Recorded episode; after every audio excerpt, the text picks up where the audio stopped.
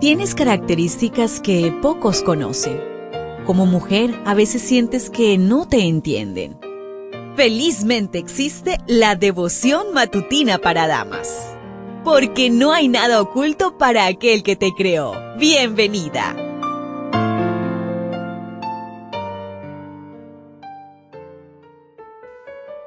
Iniciamos una nueva semana y damos gracias a nuestro Dios por la oportunidad de vida que nos regala. Espero, querida amiga, querido amigo, que hayas pasado un bonito sábado. Para hoy, la matinal trae por título El propósito de la disciplina divina, segunda parte. El versículo lo encontramos en Jeremías capítulo 46 versículo 28. No tengan miedo, israelitas, Ustedes son mi pueblo, son descendientes de Jacob. Yo les prometo que volverán a vivir tranquilos porque yo estoy con ustedes. Destruiré a todas las naciones por las que los dispersé, pero a ustedes no los destruiré. Solo los castigaré por su bien, pues merecen que los corrija. Les juro que así lo haré. Como buen padre, Dios sabe que la repetición es la clave del aprendizaje. Dejó en claro que el motivo de su corrección a su pueblo era redimirlos, corregirlos y purificarlos, pero seguían contando con su presencia. Nadie le da la bienvenida a la corrección, pero sí deberíamos agradecer por los resultados de esta. ¿Te has vuelto más humana y sensible a las necesidades ajenas después de una prueba? La naturaleza nos enseña que las uvas son pisoteadas para hacer vino, las aceitunas son aplastadas para hacer aceite, los diamantes se forman bajo presión, el oro se refina en fuego y las semillas germinan en la oscuridad. Aunque la profecía de Jeremías 46 se refiere a la destrucción de Egipto, termina con un mensaje de preservación de los judíos fieles. La invasión de Egipto por los babilonios ocurrió 16 años después de la invasión de Israel.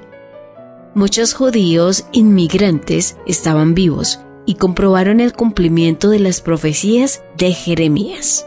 En la matinal en los lugares celestiales, en la página 230, nos dice, nuestro Padre Celestial es nuestro dirigente y debemos someternos a su disciplina.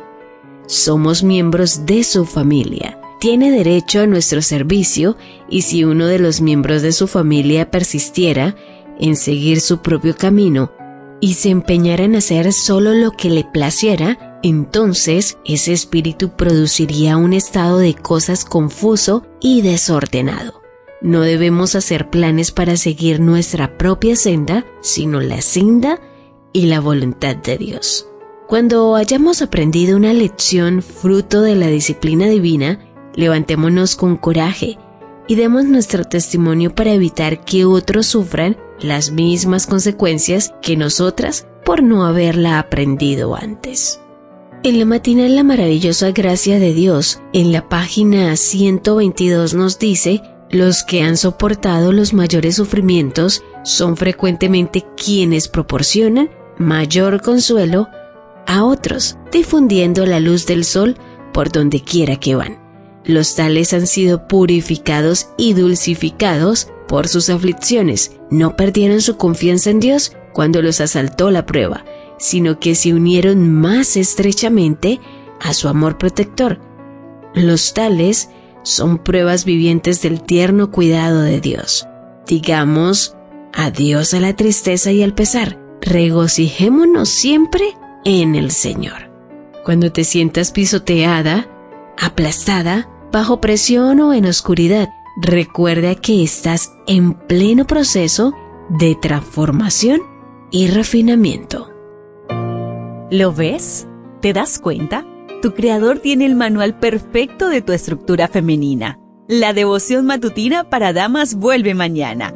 Gracias a Canaan Seventh Day Adventist Church and DR Ministries.